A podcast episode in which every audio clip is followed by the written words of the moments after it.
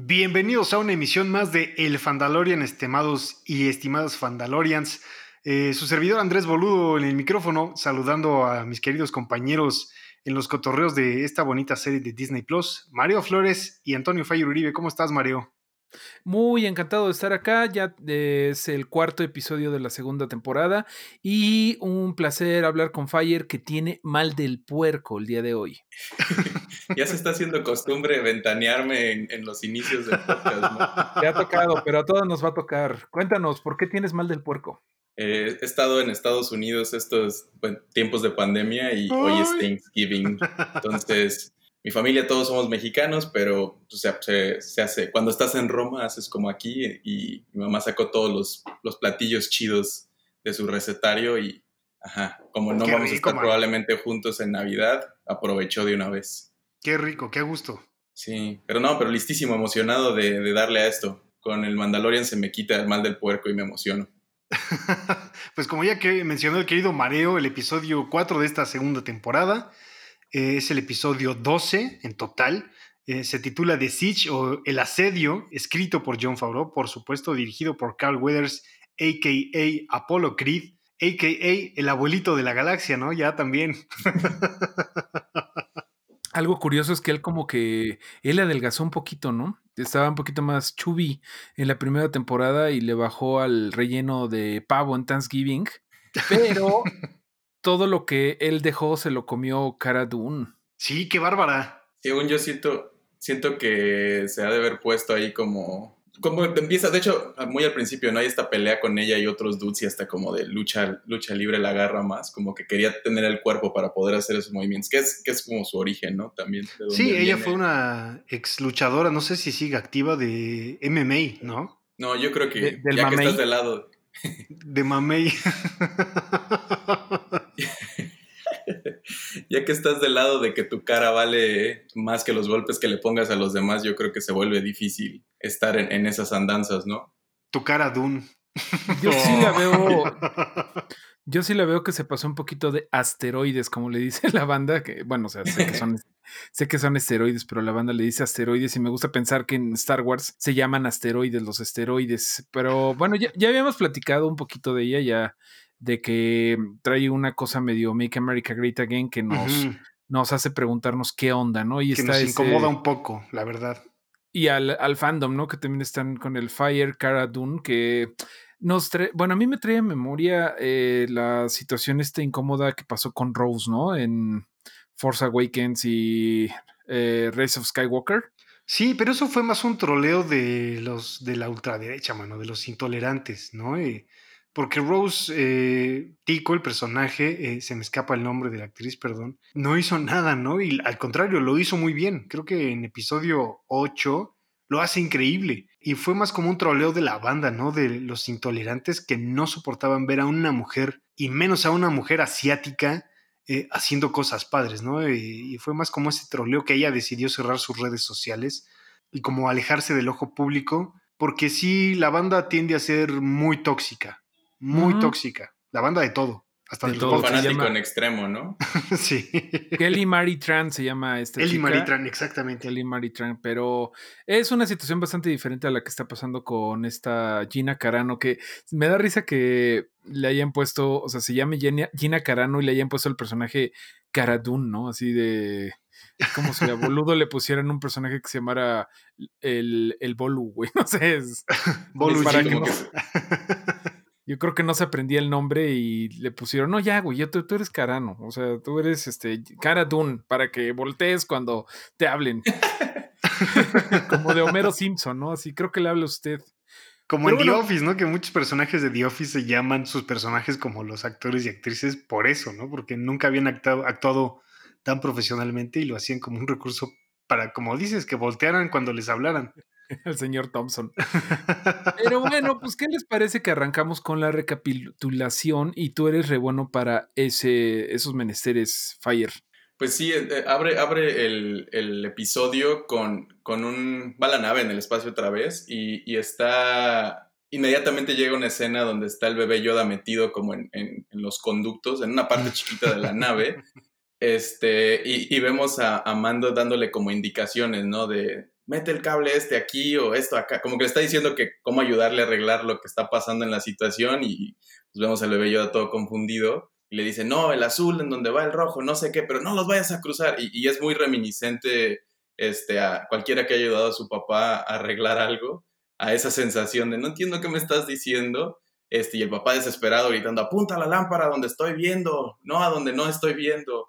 Y, y sí se siente como esta relación muy, muy papá-hijo, ¿no? Y pues termina con lo, con lo obvio que tenía que pasar cuando inmediatamente que dice que no junte esos cables, pues los junta y se electrocuta, que me, me, recordó mucho estas escenas como de películas tipo la de Gremlins, donde tenías estas cosas físicas combinadas con algo de CG, muy, muy divertido. Ajá, un humor muy simplón, pero muy fino, ¿no? O sea, sabes que va a pasar al final, ¿no? Sabes que el, el Baby Yoda va a cruzar los cables y que podría parecer innecesaria, pero es bien bonito tener también este tipo de comedia, ¿no? Y a, ratitos para darte un respiro. Y hubo mucha gente que pues hizo la similitud con Baby Groot, ¿no? Con esta escena de Guardians 2 en donde eh, Rocket está todo desesperado, que también es su papá, ¿no? Así de, no, a ver, Groot y el otro güey, I am Groot y pues par de mensos, que los dos son de Disney, ¿no? Este, que sabe manipular bastante bien Disney estos em, cosas cute de Baby Groot y Baby Yoda, ¿no?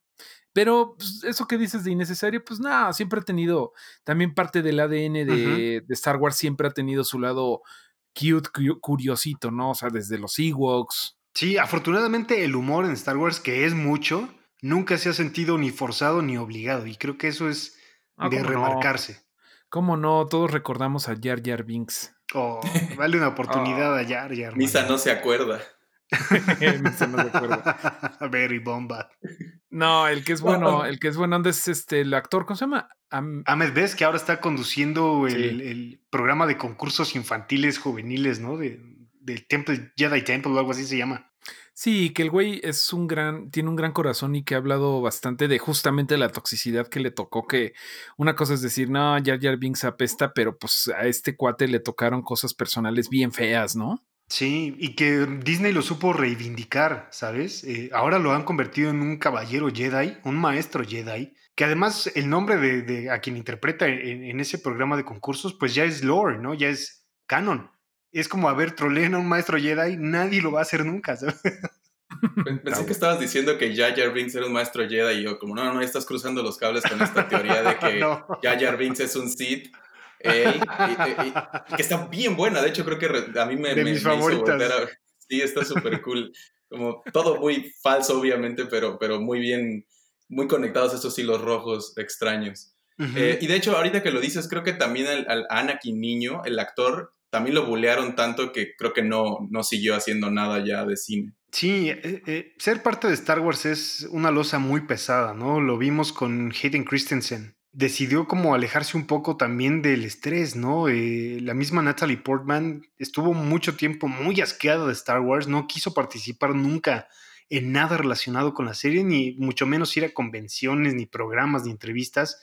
Ahora ya como que está aceptando, ¿no? Lo que fue, que fue algo grande, ¿no? Eh, y el mismo Hayden Christensen pues ha participado en Celebration, pero es difícil, ¿no? Quizá por eso, eh, y perdón que nos estemos desviando del programa de de The Mandalorian, pero Kylo Ren, ¿no? Este Adam Driver, quizá en una de sus cláusulas especificó muy severamente, muy enérgicamente, no participar en nada de promoción de Star Wars. Porque si se dan cuenta, nunca han entrevistado a Adam Driver, nunca lo han visto en una convención, nunca lo han visto en una alfombra, eh, bueno, sí en las alfombras rojas, ¿no? Pero en alguna de estas celebraciones de prensa nunca se le ha visto. Sí, sí, tiene, tiene algo que también creo que no le gusta que le muestren sus propios videos de él haciendo cosas o algo así, como que tiene algo, lo ha expresado varias veces y creo que también en parte de ahí se ha de haber agarrado para esto. Pero pues sí, de hecho, es, estos de las precuelas que, que pasó con, con, todos estos actores, también son tiempos, no pre-internet, porque ya estaba, pero, pero pre-internet que conocemos ahora, que ya es mucho más mainstream, ¿no? Y, y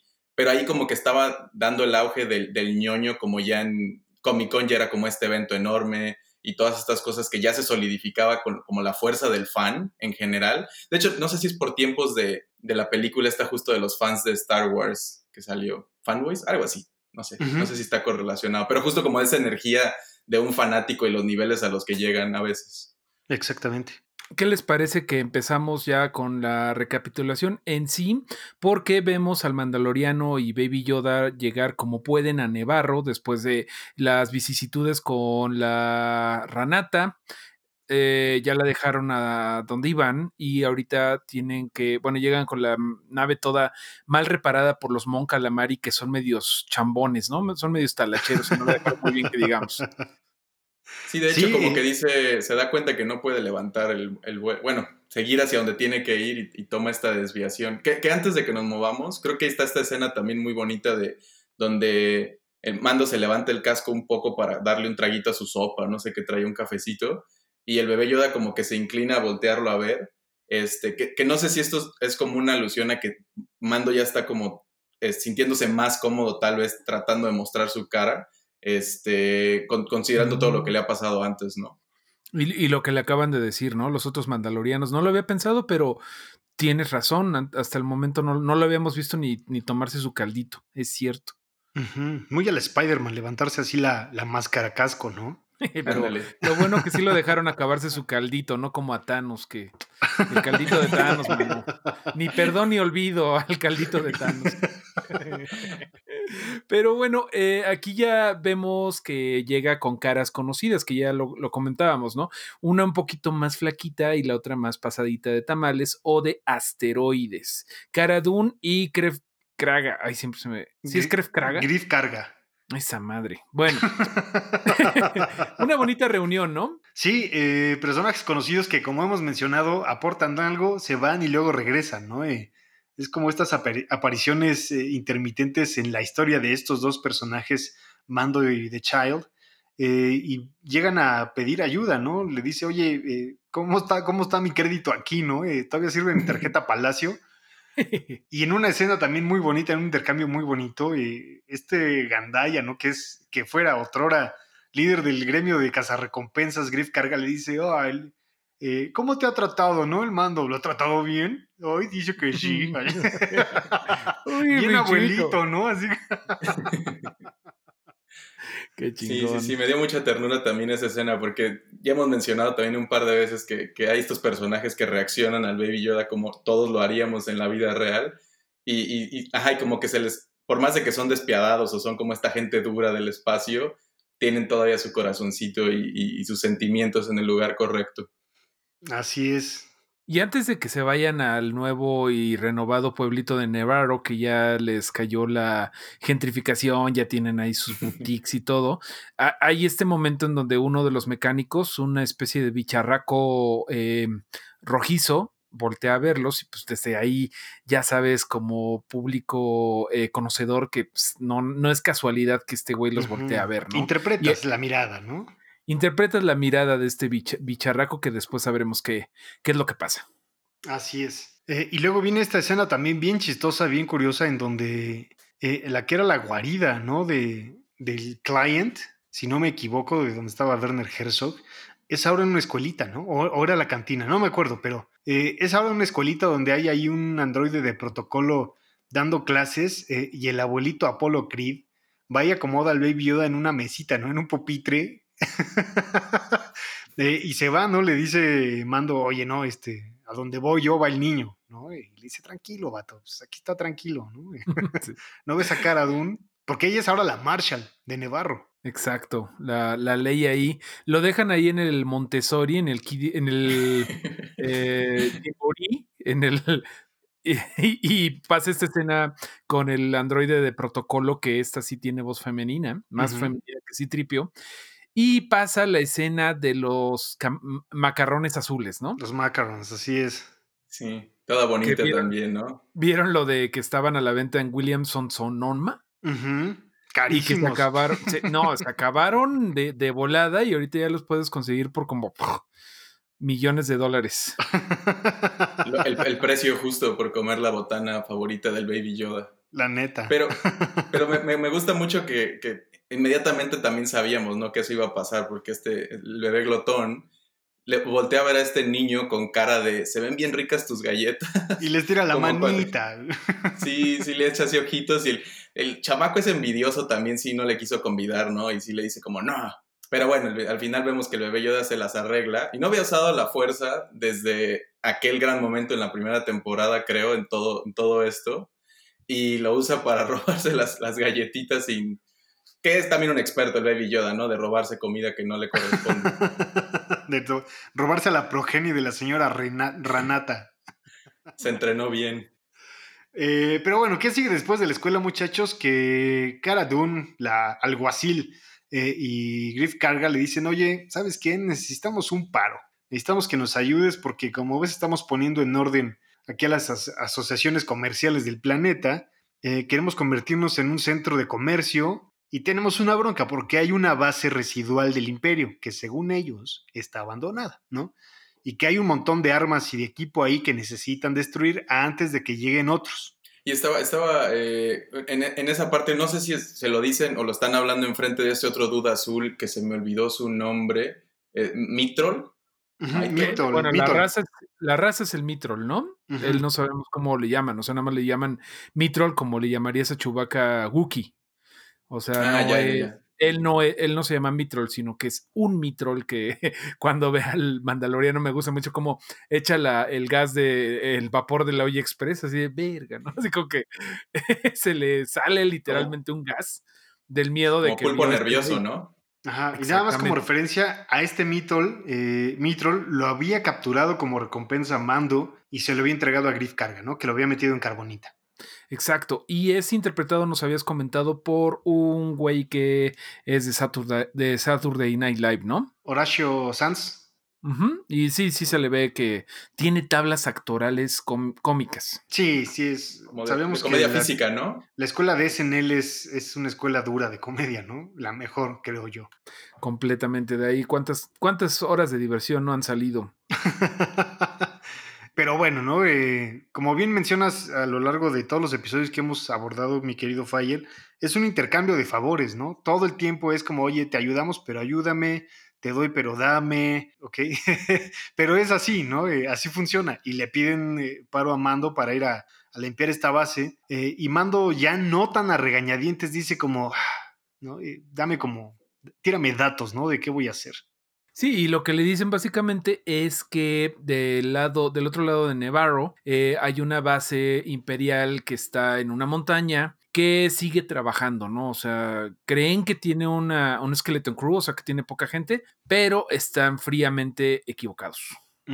Funciona a base de un reactor. Eh, este planeta es geotérmico, entonces hay mucha lava, ¿no? Es una suerte de Mustafar, pues más, eh, más leve, ¿no? y, llevan al, al Mithril eh, en un speeder muy conocido, también otra referencia clásica al Star Wars clásico, eh, a andar por un cañón, ¿no? Y hacia la base. Y en, todo esto como que llegan, llegan a esta base y se dan cuenta, bueno, no, no se dan cuenta, ¿no? Como que están tratando de abrir la puerta ahí en, la, en la, base de la base y pues, está atascada. Que ponen al mitro al hacer todo, ¿no? Sí lo traen de, de oye, tú maneja. Sí, pero gacho. Hay una parte más adelante donde, donde nomás le da la llave para que él la meta a un lugar y si es como, güey. Y, está ahí al lado. Más cerca. y aparte lo, lo, anda mangoneando ahí con, con, años de su sentencia, ¿no? Que yo creo lo tiene como a 300 y tantos, porque al principio le dice, hazlo y te bajo 100 años de tu condena. Y dice, como, bueno. Ni siquiera es. Ajá, no sabemos cuántos, bueno, no sé yo si, si boludo tú sepas tal vez cuántos años vivan, si, si es sobrevivible o es algo no, ridículo. No, no sé, Pero sí le, está, sí le dice, bueno, te doy dos años más y si te comes este chile bien picoso. Y le anda diciendo cosas así. Muy bully el, el, el, abuelito de la galaxia. Pero bueno, en eso dice el mando como, voy a darle por arriba, este, ustedes sigan aquí intentando, ¿no? Eh, eventualmente les, les abre y se, y se encuentran ahí y le dicen, no hay ningún, no es Skeleton Crew, sí está como cargada la base, eh, hay mucha más gente de la que pensamos. Y pues siguen, siguen en esta parte de la misión y llegan a un, a un lado donde tienen que hacer otra cosa que ponen a Nitro al hacerlo. Le ve los controles ahí que están encima de la lava, este, bueno, como, como la parte de abajo en alberca de lava, ajá, al reactor.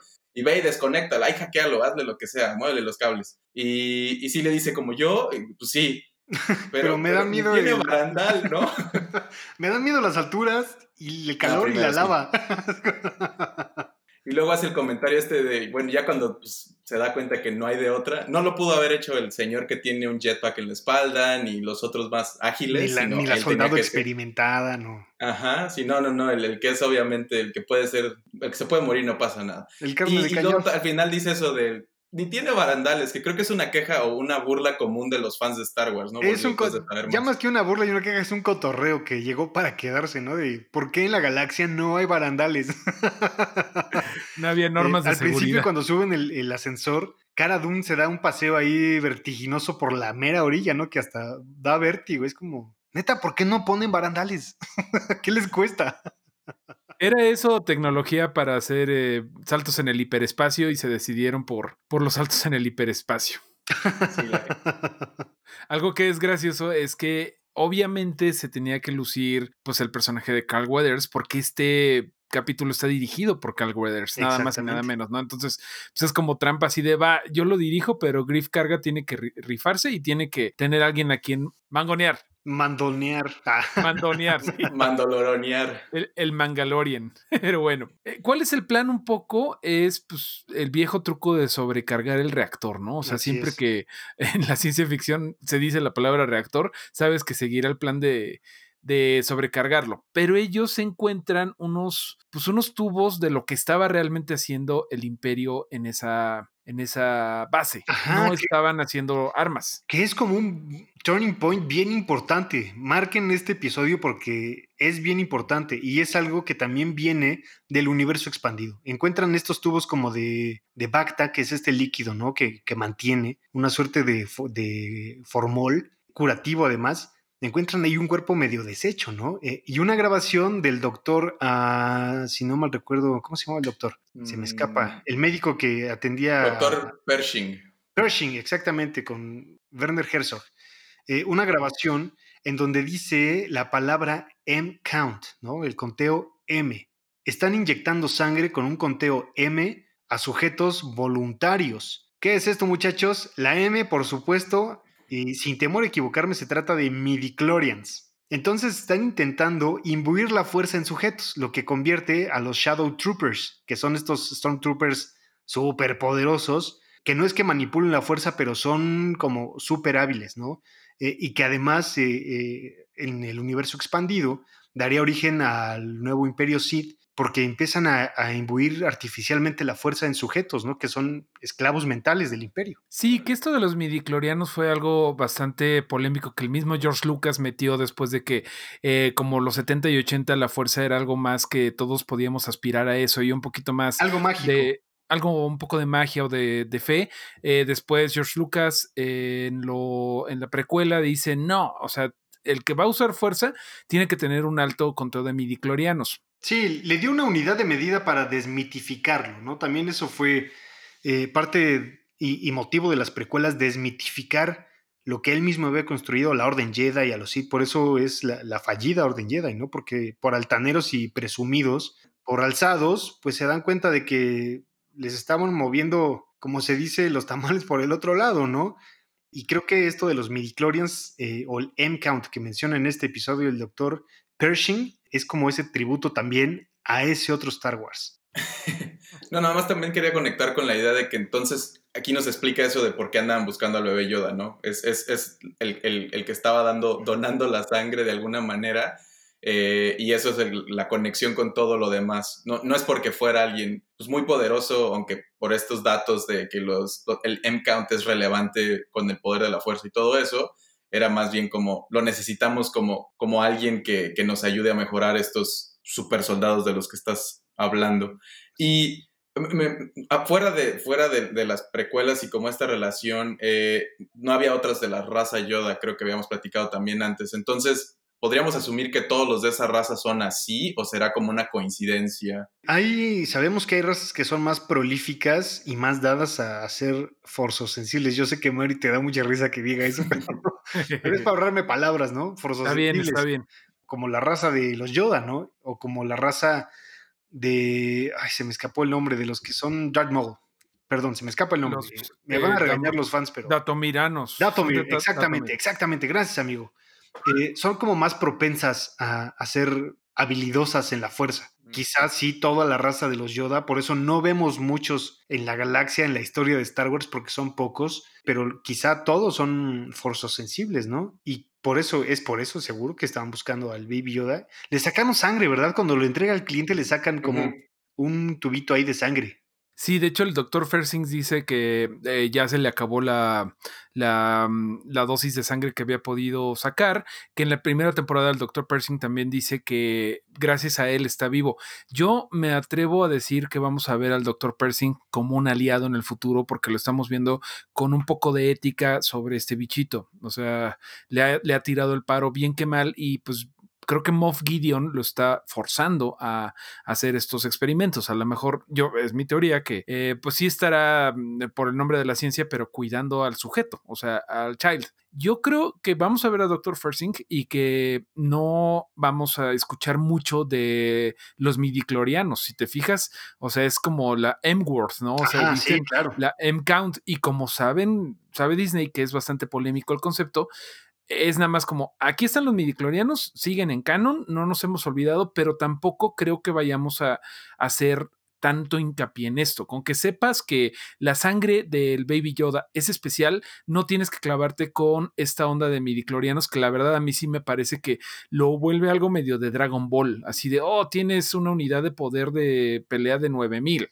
y no sé, no me gusta eso. Sí, Pero no es tienen que personal. mencionarlos. Eh, y no creo que me mencionen la palabra, como dices, la M-word, eh, pero eh, está raro, ¿no? Porque eh, en la- las películas, las últimas tres, la saga de Abrams, otra vez retoma la fuerza como algo mágico, ¿sabes? Algo que no se mide. Y aquí otra vez que la sangre contenga esa unidad de medida, llámale midichlorians, llámale el M-count o el M-unit o lo que sea, es también como... mm, me, me- me da de imaginar y me inquieta mucho saber cómo, cómo van a llevar ese concepto, pues, más adelante. Yo, yo creo que también puede ser que nomás es porque es un científico que está hablando y lo está, como dices, desmitificando y aterrizando a algo medible.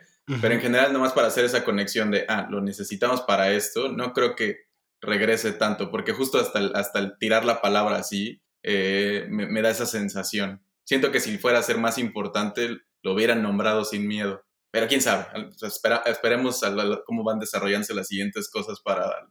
Y pues movámonos con el plot, ¿no? Eh, después de eso se pone nervioso luego, luego Mando, ¿no? Como de, ya ven, les dije que no dejáramos a la criatura sola, como que siente esa, esa- ese nervio de que ya que vieron este mensaje y lo que significa, y pues deciden separarse la- las, eh, él del equipo, ¿no? Es como le dice Cara, de hecho, como vete volando, este, ahí, ahí te cacha- cachamos. Ujú.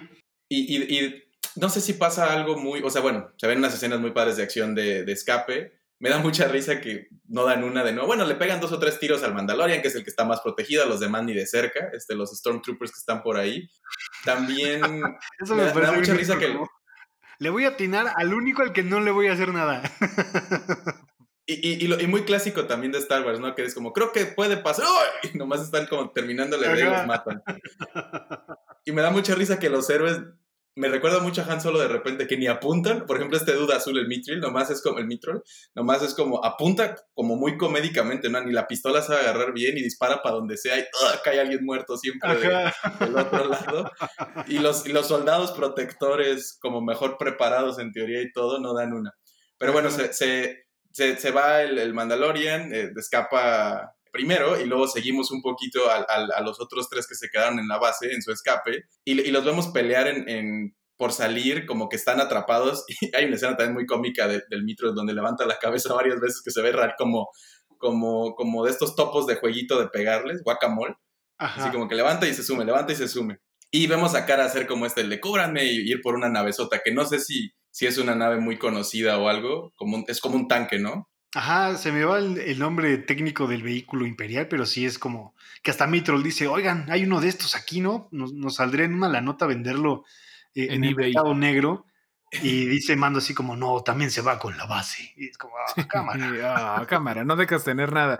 Sí, creo que es un troller que creo que lo veíamos desde los tiempos de la República. Creo que aparece por ahí en eh, Attack of the Clones. Y que luego lo mantiene la tecnología el Imperio, que lo hemos visto en otras este, versiones todavía más grandes, ¿no? Era como un transporte de tropas pesadas. Me acuerdo mucho de las Clone Wars, de, del general Yoda comandando unos de estos enormes con un chingo de, de armas, de, digo, de ejército de Clone Troopers. Pero bueno, se pueden escapar, pero pues salen los TIE Fighters.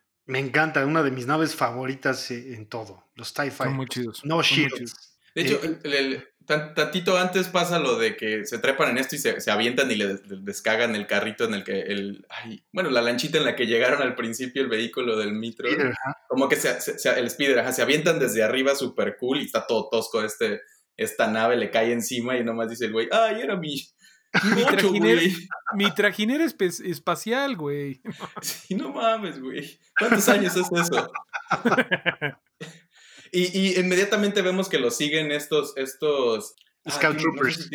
Scout Troopers, ajá. Que, sus, que, tienen otro tipo de traje, ¿no? También muy clásico. Sí. Y, se ven súper cool, ¿no? Agarran y, pues no son tan buenos para disparar estos güeyes, pero son re buenos para manejar, o uno creería porque sortean ahí desde arriba bien chido, pero inmediatamente dos chocan y se matan. Eh, pero se ve muy cool como ese inicio, ¿no? Como que tiene mucha, está muy buena la persecución en general en la primera parte antes de que lleguen estos Type Fighters y luego después también con eso.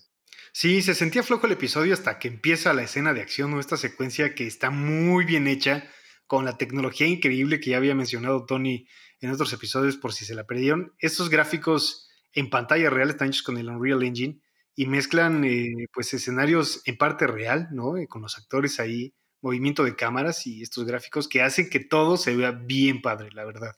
estaba tratando de recordar si hay, si hay algún otro momento, pero es como pura acción, ¿no? Como muy persecución, está este duda azul atrás, como, ah, bueno, tienen, me encanta también estas pistolas que tienen, que las manejan como, como despegados, como en una silla que se despega y están dando vueltas. La cara va manejando eh, y el otro dude pues está haciendo lo que puede. Creo que estaba medio mareado o algo así, pero, pero pues están, pues, están, de repente ya se las ven difícil, ¿no? Llegan hacia, están como por llegar a, la ciudad y como que le sale de frente las naves y llega ahí nuestro, nuestro héroe que se había escapado tantito antes para salvarlos, ¿no? Bueno, para, para ayudarles en ese momento. Que se fue volando espectacularmente con su jetpack en una escena bien padre por su nave, por la Razor Crest, para ayudarles, como dices. Y que ya se ve ya se ve como que sí le dieron una limpiadita bien y le aspiraron y todo, ¿no? Hasta le han de haber puesto un pinito espacial para que oliera rico. Y trae a su Baby Yoda también ahí bien, bien, este, bien amarradito. Empieza como la persecución y vemos al Baby Yoda como en parque de diversiones, ¿no? Levantando las manitas con sus galletitas todavía. y de hecho, siento que se, se, emociona además viendo cómo mata, bueno, cómo mata, destruye las naves, ¿no? Como que le da mucha diversión que, que ya me preocupa. y todavía le da reflujo al pobre bebé porque me encanta.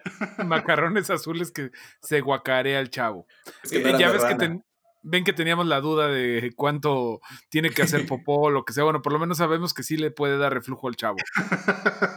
y está muy, o sea, está como que termina toda esta escena, porque justo hacen esta, esta, esta maniobra que creo que Anakin la hizo en algún momento, ¿no? De girar la nave, cuando, irte de frente contra la otra y darle vuelta para, pues, no sé, no sé si funcione o no en la vida real, pero se ve bastante cool. Y después de eso vemos como que voltea a ver al Baby Yoda y se ve todo mareadito el pobre y no le hace, y avienta ese pedazo de cosa azul. Y en Super Dad Energy el mando lo limpia con su capa, ¿no? Ajá. Está bien padre eso. Y pues ya tenemos una reunión feliz, todos regresaron a, al pueblo de Nevarro. ¿Cómo se llama este pueblo? No sé, el pueblo no recuerdo. El planeta es Nevarro, pero el pueblo no lo sé, la verdad. Bueno, Ciudad Nevarro, digamos, y se tienen que decir eh, hasta pronto porque, es más, el Mandalorian ni baja, ¿no? Dice, yo le llego, tengo que cambiarle el pañal al chavo y este, em, me debes la chela que me ofreces y se tiene que lanzar a, pues, a, Corvus. a Corvus para buscar a tu, tu favorita, boludo. Exactamente, eh, le dice básicamente, bueno, ya estuvo, ya cumplí, mi nave ya está reparada eh, y tengo que llevar a la criatura con Ahsoka Tano, ¿no? Al planeta de Corvus. Instantes después llega la, entre comillas, heroica Nueva República eh, a visitar a Griff Carga porque están investigando algo, algo perdón, el capitán Carso Teva, quien es el, el, que se parece al señor Miyagi, ¿cierto? ¿Cómo eres? Sí, sí, sí. se parece. sí, se parece, se parece. Que le dice ahí sospechosamente a cara de un Griff Carga, este como, es que aquí hay algo raro, ¿no? Y lo tenemos que investigar, haciendo y... referencia, yo creo, a, a ese proyecto del Count. Sí, creo que tantito antes está, está interrogando a, a este, ay, ¿cómo, cómo? Griff, Griff Carga, y, uh -huh. y como que le está respondiendo así como muy, no dando, dándole por otro lado, no, nada, bla, bla, bla. Y, y, de repente le dice, pero vimos que estuvo aquí esta nave. Y dice, ah, potato, potato, esos, esas máquinas ni sirven. Las chafaldranas son de quién sabe dónde. Y, y ya como que lo dismice y es donde llega con, con esta cara y, y, le dice, lo de aquí debe de haber algo. La trata como de reclutar, ¿no? Le dice, podríamos usar gente como tú, eres de Alderaan. Uh -huh. yo, yo serví ahí, le dice, creo. Yo hice, no, no, sé si su servicio social o que, bueno, en la guerra, pero exactamente qué hizo. Y luego le hace esta pregunta que hasta, hasta yo me enojé que le, le, dice, ¿Did you lose anyone in Alderaan? ¿Perdiste a alguien? Y sí, pues la más la volteé a ver con cara de, pues sí, a todos. Sí, cabrón, a todos. Qué incómoda esa pregunta. Y nada menos salió volando todo Alderaan, ¿no? En, en la...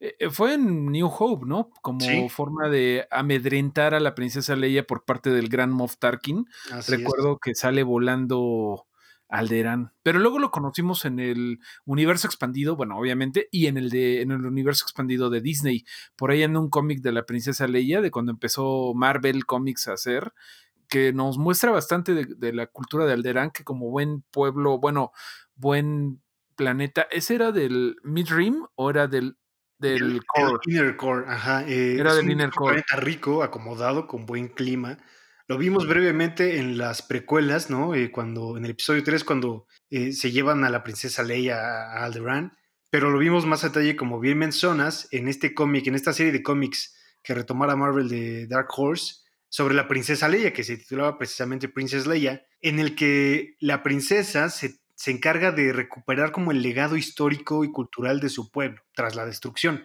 y anda por la galaxia teniendo aventuras, recuperando como este legado cultural eh, patrimonio. De la diáspora. Exactamente. De la diáspora de los que sobrevivieron de Alderaan, que pues ahí hay una especie de mm, metáfora con el pueblo judío, ¿no? Que como ¿Sí? que tienen que reunificarse después de que pues fueron perseguidos, en este caso destruido el planeta. Y argumento Pero que bueno, tiene Thor también, ¿no? Tras la destrucción de, de Midgard. ¿Cómo se llama? Midgard. Asgard. Asgard, gracias. Ándale, sí, sí, sí, completamente. Pero bueno, ya lo, la última escena que tenemos por ahí, pues es de ominosidad, porque vemos a, a, a Moff Gideon uh -huh. amenazando y hablando con una eh, joven asistente imperial que me parece que le he visto, boludo. Ay, no me acuerdo, fíjate. No lo sé, a lo mejor a la actriz le he visto, pero no te suena nada conocido la cara de la ayudante de Moff, Moff Gideon. No sabemos quién es. Mm, no, lo ignoro, la verdad. Pero igual. Yo, yo, a mí se me hace conocida, pero, pero no sé exactamente este, quién sea. Pero creo que sí es una actriz no muy conocida, pero, pero que sí salen varias cosas. Entonces no se me hace que sea coincidencia. Pero bueno, como sea, lo que importa es que el bicharraco que eh, hizo las reparaciones de la nave del Razor Crest al principio, pues le puso un, un GPS, ¿no? Uh -huh. Sí, le puso y un tracker. Un tracker device. Se va a poner bueno, se va a poner bien bueno. y, y, antes de que termine la escena, o sea, además de saber que los están persiguiendo, este, vemos una toma, ¿no? Con, con, con Gideon, eh, como Moff Gideon, y, y, estos personajes oscuros que se ven ahí a su alrededor, estos que, que no sé si, si quieras ahondar un poquito en quién son, qué son. Me voy a atrever, sin temor a equivocarme, que estos son los Shadow Troopers, que son como la tropa de élite de verdad del imperio. O sea que tienen reflejos Jedi, ¿sabes? Que, que pueden presentir cosas, que son súper buenos para disparar. Estos son los Shadow Troopers. Sí. Exactamente. Sí, estos no son los becarios que los ponen en trajes blancos, sino son los, los que sí les pagan su sueldo bien y tienen prestaciones. Ajá, y que ya, surgiría ya tienen base. En, en un momento como un un balance, ¿no? Como un counterpart. Eh, sabemos que los Stormtroopers son tan malos disparando y tan malos soldados porque son una burla del ejército del Tercer Reich, ¿no? Por eso los ridiculizaron tanto, perdón, eh, en cuanto a sus trajes y cómo caminan y que son tan malos disparando. Y entonces, eh, creo que rebasó la comicidad, ¿no? Entonces tenía que darle al imperio, que es, vaya, una fuerza prominente en el universo, una organización política importante, pues una tropa de élite, ¿no? Que sí fuera buena, que pusieran verdaderos apuros a, nuestros héroes, sea Luke Skywalker, o sea Leia, o sea Han, o sea Rogue One, o sea quien sea. Creo que lo, único que queda del episodio ya es, todo dentro de lo que se trató. Eh, lo único, la nota que hay que hacer siempre es que el internet se burló mucho de que hubo un extra en una toma. Eh, cuando están en la base disparando, ahí se ve como un brazo con un reloj Casio, o bueno, de ese tipo, así como un, extra genérico. Y luego, luego el internet hizo sus, de las suyas, hizo memes y la figura de acción y se veía como el pedazo este de brazo y así. de colección. De que fue a recoger, ese día no le tocaba trabajar, pero fue a recoger sus toppers que había dejado. y salió, se hizo famoso. Se viralizó. Me encanta. Y en, los, y en las este, este, imágenes del final también hay, hay uno de los concepts donde está este como tipo Bron, que también al final lo vemos alrededor de Cara, que era como otra criaturita bonita y que Cara salva muy al principio en una escena donde se agarra como luchadora a, otros dudes. Este, y en ese concept echa fuego que, no lo vimos en la, en la serie, pero pues ahí se quedó como un companion a lo mejor o haciendo referencia a otra cosa, pero se ve que esa criaturita puede echar fuego y se, se me hizo como, se veía muy cool en el concept, no sé por qué no lo usaron en, el capítulo, este, pero otra de esas razones, ¿no? Además de que el arte es precioso que ponen ahí en los créditos, a veces hay como estos detallitos extra que no son parte del episodio. Exactamente. Y pues creo que es todo, ¿no? Ya nos lo acabamos, ya regresaremos en el siguiente episodio para ver qué onda con Ahsoka Tano. Yo creo que sería un poco anticlimático si no en el siguiente ya nos muestran a, a Ahsoka Tano, ¿no? Si se les vuelve a descomponer y tienen que hacer reparaciones en, en así otro planeta, sería creo que algo un poco anticlimático. No, yo creo que Ahsoka Tano va a ser el final de temporada, mano. De plano. Sí, pero no, no, puede ser algo como, como una, o sea, como aquí la conoce y se preparan o algo y luego hacia el final de temporada más bien es una pelea con Moff Gideon o algo así. Yo siento que, también siento que si no, la están cantando tanto y es alguien que los fans ya conocen, que alargarlo, ajá, ¿qué podría pasar? Como de, ay, este episodio es lo que pasó en la clase del Baby Yoda cuando todos los demás estaban agarrando, no sé, o otra desviación. Se me haría medio raro, pero pues quién sabe. Es que también tienes a Boba Fett. O sea, ya hiciste que apareciera Boba Fett a cuadro y aventarte a Boba Fett hasta mm. la otra temporada, eso ya me parece innecesario. Pero eso puede ser el final de temporada. Mira, faltan cuatro episodios. Creo que dos para lo que sea que vaya a pasar con Ahsoka y dos para lo que vaya a pasar con, con, Boba, y Gideon, ¿no? Me parece. O Boba, bueno, yo creo que se va a juntar Gideon y eh, Ahsoka. Creo que tendría más sentido que Ahsoka pues diga, ay, todavía hay imperio, vénganse para acá, hijos de su pinche madre. Que de repente Boba Fett, Boba Fett creo que es algo más personal entre mandalorianos, pero no sé, completamente especulación. Sí, señor, no queda más que esperar y emocionarnos con los siguientes episodios. Así es. Pues muy bien amigos, creo que es hora, si no tiene más que agregar, de despedirnos. Estos episodios son cortos porque los episodios de la serie son relativamente cortos, ¿no? No hay mucho que abordar, vaya. Exactamente, mis estimados. Pues, Fire, ¿algo que se nos haya quedado? No, no, todo, todo bien. Ya nada más despedirnos, muy emocionados por ver este episodio. También estoy emocionado de que ya no tenemos que hacer tanto catch up, que ya estamos al momento y que lo, y que lo podamos, que nos podamos tomar tranquilidad entre episodio y episodio para digerirlo bien también. Exactamente. Pues muchas gracias, boludo, y muchas gracias, Fire. Gracias, a ustedes, gracias por escuchar, por compartir, por comentar y por suscribirse y por todos sus buenos comentarios. Los memes que ya nos están empezando a mandar de, ya nos hicieron los comentarios que hacemos. Sí, ya, ya, ya estamos del otro lado. Sus redes sociales, muchachos. Arroba boludo Durán en todos lados, ya se la saben. Arroba fire-tony en todos lados. Y arroba Mario Flores en todos lados. Pues nos vemos gracias. Hasta la próxima. Hemos hablado, señor. me gustó despedirse así. Hemos hablado. Está buenísimo. Hemos hablado. I have spoken. gracias, muchachos. Bye.